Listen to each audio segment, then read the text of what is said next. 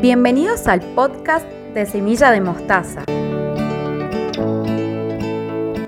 Tu espacio donde vas a encontrar semillas de luz para tu día a día, a través de nuestros buenos días, canciones, películas, series, testimonios y lectios.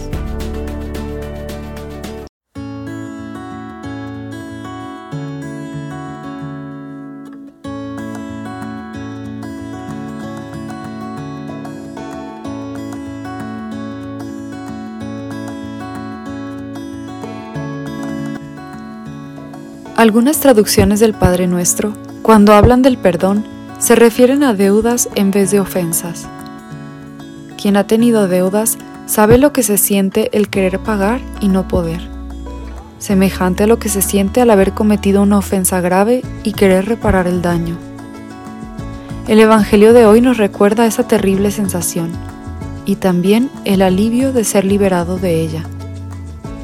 La deuda del siervo con el rey es como la deuda que tenemos con Dios por nuestras ofensas, una cantidad exorbitante, astronómica, impagable.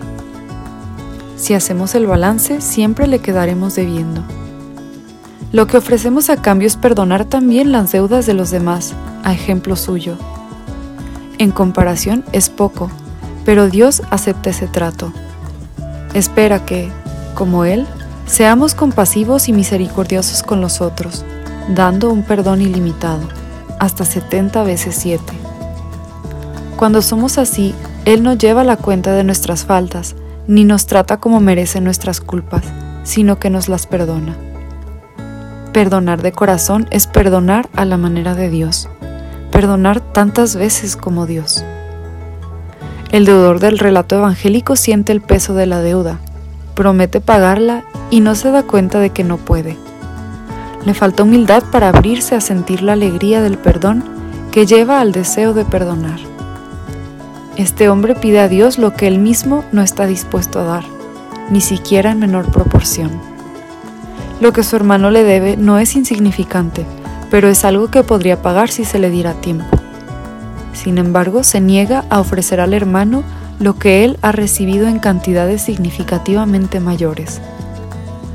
¿Cómo podría Dios ser indiferente a esta actitud y no reaccionar? ¿No sería razonable que nos exigiera cumplir nuestra parte del trato? Nos pide lo que ya ha dado, nada más.